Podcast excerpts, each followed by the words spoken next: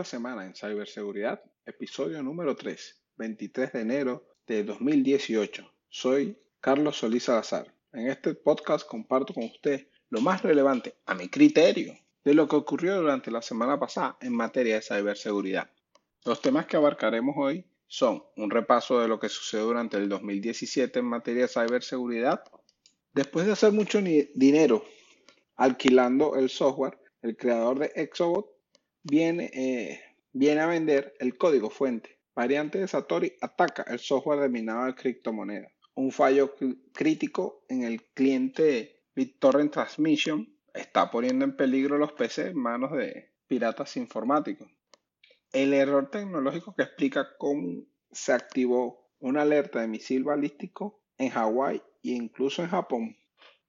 La policía de Hawái, perdón, la policía de Taiwán entrega memorias USB infectadas con malware como, premio en pruebas de ciberseguridad.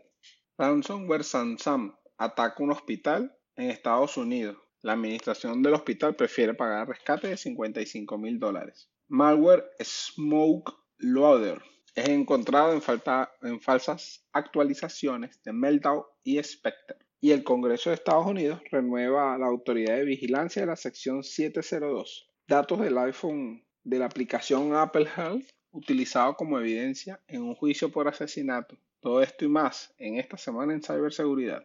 Oh, el 2017. Eh, un año bastante movido y el 2018 no se acaba atrás. En enero apenas tuvimos Spectre y Meltdown. Pero el 2017, bueno, fue bastante interesante. Puede decir que fue el año del malware, ya que apareció WannaCry, uno de los más grandes ataques de ransomware que han existido. También estuvo Europetia.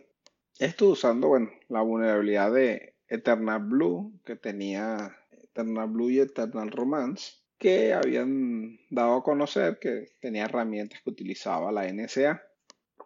Vulnerabilidades, bueno, este, como me había hablado ya, el Eternal Blue y el Eternal Romance fueron vulnerabilidades encontradas en el protocolo SMB este año, el 2000, durante el 2017, el SMB, el protocolo SMB fue el más golpeado y el, más, y el que tuvo más trabajo por parte de las casas de software de sistemas operativos. Que esto, esto, el que no sabe, ¿no? Este, se preocupa y se estresa, pero se hizo el trabajo, hicieron el trabajo, se eh, liberaron actualizaciones, se buscó todas las formas de evitar de que las personas e instituciones fueran vulnerables a, estos ataques, de, la, de los que se descubrió por parte del grupo de Shadow Broker que encontró o, extrajo información de la NSA y con todas las medidas que se tomaron, actualizaciones, como sucede normalmente, dejamos las actualizaciones para después. También aparecieron durante el año pasado, bueno, ataques a protocolos conocidos como Bluetooth y WPA2 que fue con el Blueborn y el Carrack, que básicamente afectaba el Blueborn, que es hacia los Bluetooth, afectaba a todos los dispositivos que tuvieran Bluetooth. Y el Carrack a todos los que usáramos el protocolo WPA2, que era el protocolo más seguro que teníamos hasta ese momento.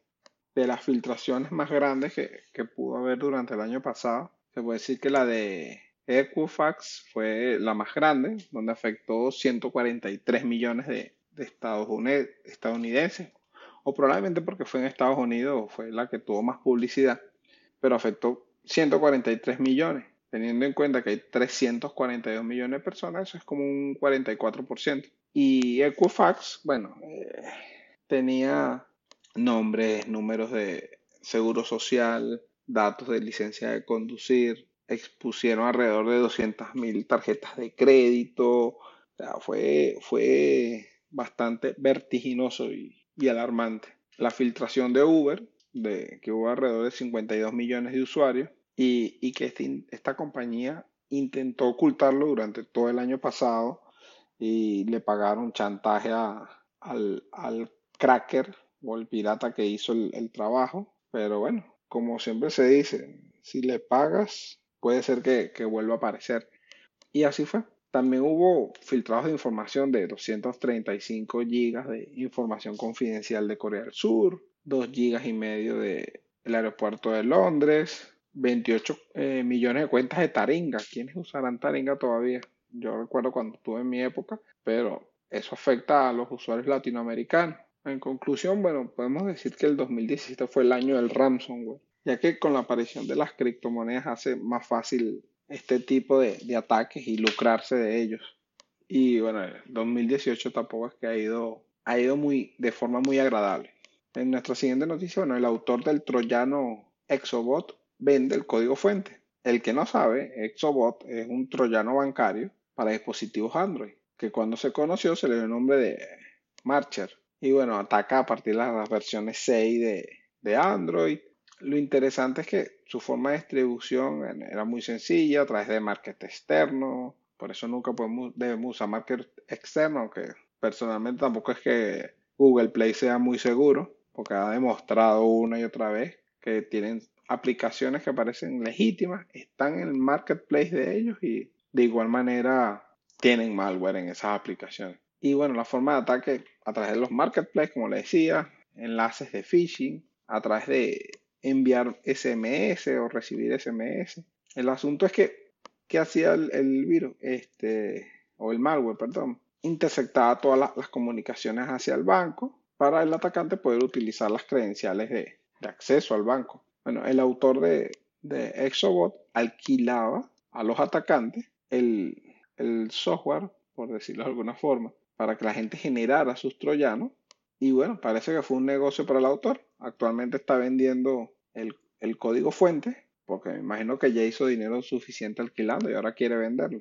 Es increíble cómo, ha desarrollado el, negocio de, de, los criminales informáticos, cybercriminales, que ya hoy en día o durante los últimos años ya se ha hecho más lucrativo este negocio directamente. Antes, no, tú me pagabas, yo saboteaba aquella organización o me pagabas y yo saboteaba aquel país, aquel estado. Hoy en día ya se, se, elimina el intermediario y ya tú mismo puedes generar, generar lo, lo, que tú desees, el software que desees y atacas directo a las personas esperando el pago directamente. Ni siquiera es de forma indirecta o intangible, sino que tangiblemente te pagan. Y eso es eso lo ha ayudado a ellos la, aparición de las criptomonedas. No estoy en contra de, en contra de las criptomonedas o criptodivisas, pero esto los ha ayudado a ellos. Así como cuando apareció Internet, que inicialmente era todos somos hermanos, todos nos queremos, y por eso el protocolo IPv4 es tan vulnerable.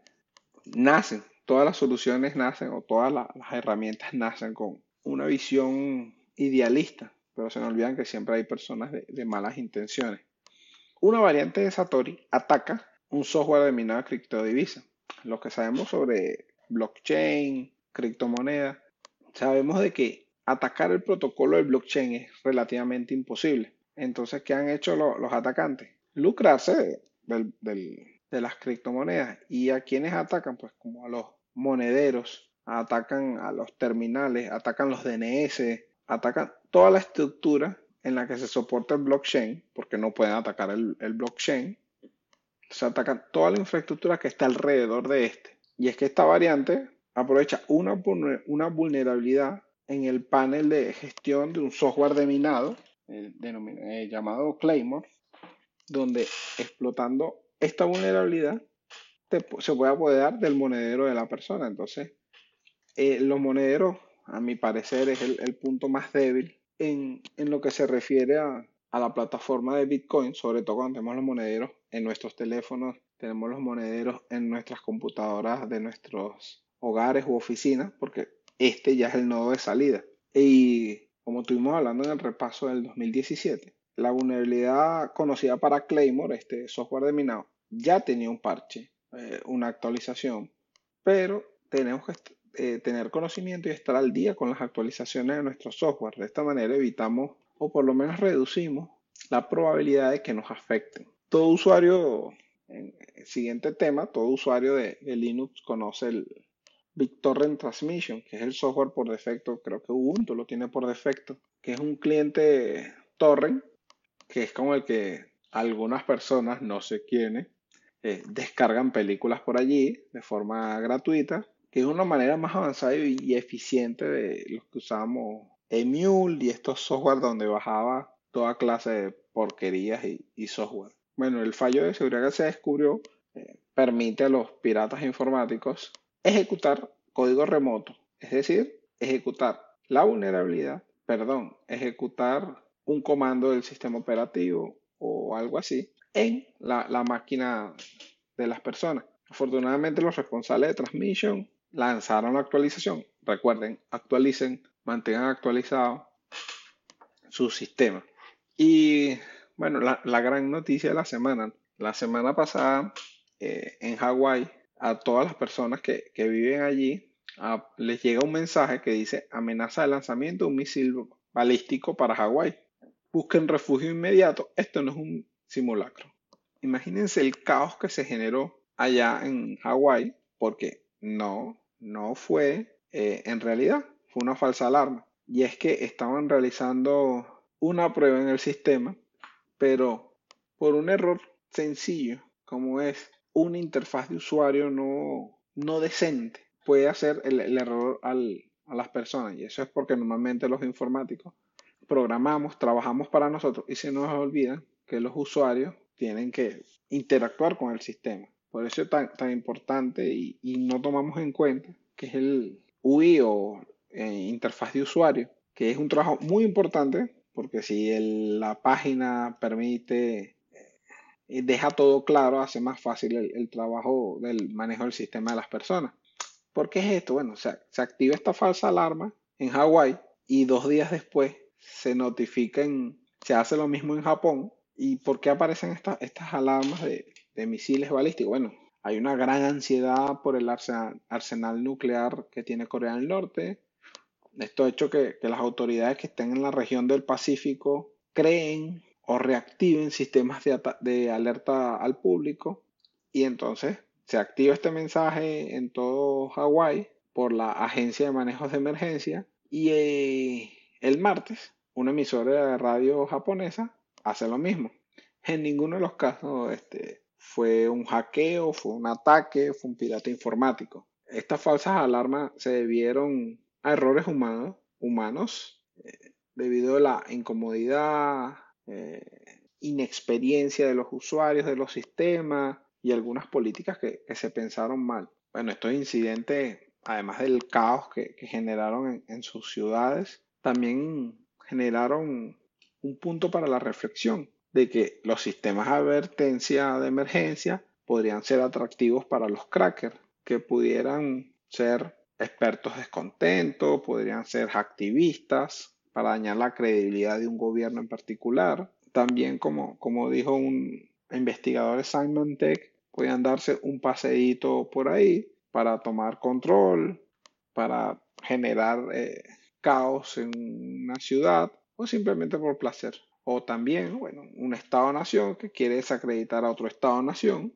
genera estas falsas alarmas. Lo que se puede decir es que ya tenemos o se tiene otra área para el espacio de ciberataque. Y también fuera de, este, de esta noticia, van, entonces entrevistan a la gente del, de la agencia de manejo de emergencia de Hawái y en una foto que le tomó uno de los entrevistados sale ahí en un POSIT eh, pegado a la pantalla con la clave de la máquina. Entonces, cosas de seguridad tan básicas que debería hablarlo la unidad de seguridad que tenga esa organización no se está cumpliendo. Que uno dice, ¿qué está pasando aquí? ¿Por qué? A esta altura, siglo XXI, tenemos las contraseñas pegadas en en nuestros escritorios. Es la conciencia del usuario. Tenemos que trabajar en la conciencia del usuario. Pero hasta que la alta gerencia no pueda vincularse y estar en cuenta de la importancia de la seguridad de la información, ciberseguridad, no vamos a tener la conciencia de ello. Policía de Taiwán entrega memorias USB infectadas con malware. ¿Te imaginas que ganas un premio donde la policía de investigaciones, la unidad la policía criminalística de, tu país te entrega unos pendrives porque ganaste un, un concurso y resulta que este concurso tiene un malware? Bueno, ese fue el caso de la policía de Taiwán, donde el malware tenía una muestra antigua, software, que intentaba comunicarse con un servidor de comando y control, que afortunadamente ya no existe, en Polonia. Y las unidades fueron infectadas por un contratista externo, no fue por, por el personal de, de la policía. Y es que tomaron estos 54 pendrive y bueno, la empresa que, que esta contratista estaba validando la capacidad de almacenamiento de los pendrive y la computadora de la persona tenía un pequeño malware. Entonces eso pasa por contratar, eh, eh, valga la redundancia, contratistas baratas para hacer trabajo que no van a tomar las medidas que se deberían tener. Pero esto, imagínate, hay gente que recoge pendrives que encuentra en la calle. Ah, me encontré un pendrive, lo voy a usar. Ahora lo voy a, usar, lo voy a tener para mi uso personal y todo lo que se puede hacer. Si un cuerpo policial te da un pendrive con malware y, no te, y, y ellos no se dieron cuenta, imagínense que quedará para esos pendrives que afortunadamente, entre comillas, te encuentras en la calle. Bueno, en otras noticias, eh, ransomware Samsa, que hemos hablado ya de bastante de ransomware hoy, afectó un hospital. Y la administración del hospital pues prefiere pagar los 55 mil dólares en ransom. Eh, comenta el CEO del, del, hospital que el ransomware está orientado al, al sector de salud y que normalmente ataca servidores que no están actualizados. Y aunque la gente de este hospital decía, no, nosotros tenemos los respaldos y estamos al día, pero tardaríamos eh, mucho tiempo en recuperar los archivos. Y nos puede tomar días o semanas y económicamente hablando nos sale mejor pagar la recompensa que estaba en 4 Bitcoin, que ahorita son alrededor de 55 mil dólares, que restaurar nuestro sistema. Lo que sí tenemos que estar en cuenta siempre es hacer respaldo regular de nuestra información crítica para minimizar el daño. Una buena estrategia es tener la información crítica en una locación segura para que cuando necesitemos pasemos a usarla de forma rápida. Practicar en, en la regla del 3-2-1 en el respaldo, que es crear tres respaldos en dos tipos de almacenamiento diferentes, medios diferentes, y un sitio de, respaldo externo. Establecer en, en los endpoints o en las estaciones, ya las unidades finales, eh, aplicaciones de listas blancas. Se debe segmentar los privilegios en la red, educar a los usuarios del daño de la ingeniería social, mantener al día las actualizaciones. Eso parece que ha sido el tema del día. Mantener al día las actualizaciones de los software de terceros, de sistemas operativos, de nuestros sistemas y tener soluciones de, seguridad de nuestra red. Estas soluciones de seguridad se encargarán de escanear y detectar irregularidades en la red. El malware Smoke Loader encontrado en falsas actualizaciones de Meltdown y Spectre. Aprovechando el boom que hubo de, actualizaciones, que todos están desesperados, que Meltdown, Spectre iba a acabar con el mundo, pues bueno, un grupo de crackers, o uno, no sabemos, empezó a enviar correos electrónicos a, las personas de phishing con la finalidad de decirle, aquí está tu actualización de Meltdown Inspector, bájala, y resulta que no era así. Entonces, siempre baja las actualizaciones, obviamente, de si usamos Windows de Windows de, de nuestra plataforma de actualización de Windows, de Windows Update, de Mac en las actualizaciones de Mac, Linux, su paquetería, no hacerlo por, y menos por correo electrónico, pero no hacerlo por fuentes extrañas. Y siempre estemos en cuenta de evitar el phishing, estemos en cuenta de si alguien nos pide información personal, verificar que el nombre del, del que envía el correo sea quien dice ser, verificar las fuentes de los archivos, verificar las URLs que están en los enlaces. Normalmente los errores gramaticales son fuertes en, este tipo de correos. No dejarse intimidar por estos correos, activar la protección anti-spam de nuestro cliente de correo. Y incluso, o sea, usted recibe un correo de alguien que conoce y le envían un adjunto y no habían hablado nunca de ese que se envió ese adjunto, llame a la persona, pregúntale, mira, ¿de verdad tú me enviaste esto? Porque eso es lo que nos va a proteger en, en línea. En línea todos podemos ser atacantes. El Congreso de Estados Unidos renueva la autoridad de vigilancia de la sección 702. ¿Qué es la sección de, la Autoridad de Vigilancia, Vigilancia 702.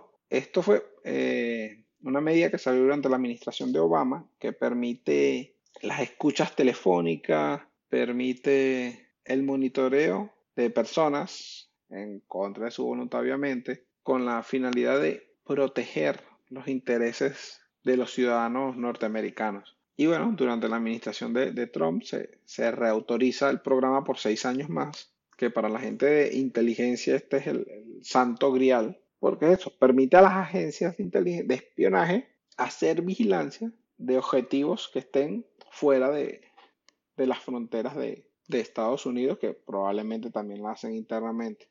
Pero para que sepan que no, nadie está protegido del espionaje y todos somos potenciales objetivos contra ello. Y como última noticia de la semana tengo por aquí que datos del Apple Health de iPhone son utilizados como evidencia en, en un juicio por asesinato. Y es que si tú tienes un iPhone 6S en adelante, tienes la aplicación. Claro, muchos no las tenemos activas, otros sí las tenemos activas. Pero esta aplicación, para los que no conocen la aplicación, no son usuarios de Apple, esta aplicación tú la configuras y él puede registrar tus pasos diarios, puede registrar eh, cuántos pisos has subido, cuántos has bajado, eh, eh, permite configurar, o sea, esta es la aplicación solo por encima. Ve cuántos has caminado, cuántos escalones o pisos has subido. Y es que se usó esto para determinar en el teléfono del atacante, así como en el teléfono del atacante estaba la evidencia. Claro, el, agresor no quiso dar sus contraseñas, así como sucedió con el caso de,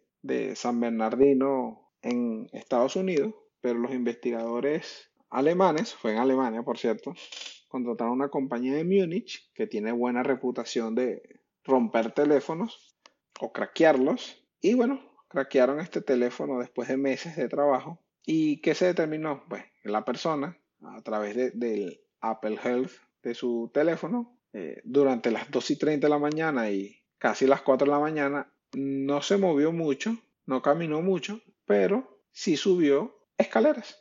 Y los investigadores, bueno, replicaron el proceso con alguien más o menos de la misma altura y determinaron que si la aplicación registraba los pisos que subió el, el individuo o bajó, por lo que se puede, con, con esta herramienta, perdón, o con esta evidencia, se puede ubicar al atacante en el mismo sitio de donde está la víctima. Y bueno, este no fue el, primer caso que tuvieron de, usar dispositivos como evidencia. También usaron un Amazon Echo en otro caso anterior. Pero bueno, hoy en día ya los... Eh, recuerdo un capítulo de CSI Cyber donde utilizaban diferentes dispositivos para ubicar a una persona en una escena del crimen. Y es que hoy en día la tecnología también ayuda en los procesos a esclarecer hechos.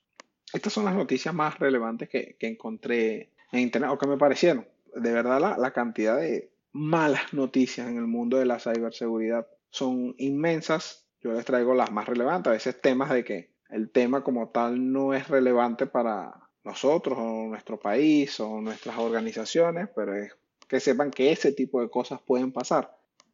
Eh, gracias a los que me han emitido comentarios, me han hecho recomendaciones, estoy tomándolas en cuenta, tratando de, mejorar el podcast, porque esto es para ustedes, por ustedes. Y de verdad me agrada saber que hay gente que, que me escucha, no estoy aquí hablando como un loco, o como yo digo siempre, yo sé que estoy loco, pero en esto no. Y solo quiero eso, que estén informados, que estén actualizados, sepan que todos podemos ser susceptibles. Eh, hablo en las noticias, hago también unas pequeñas recomendaciones para que sepamos cómo protegernos de esto. Y si tienes alguna pregunta, dudas, comentarios, una amenaza de muerte, déjalo en los comentarios o comunícate conmigo a través de mi página, soy soliscarlos.com y en las redes sociales, LinkedIn, Facebook, Twitter, me encuentran como arroba soy soliscarlos. Mantente seguro, mi amigo. Chao.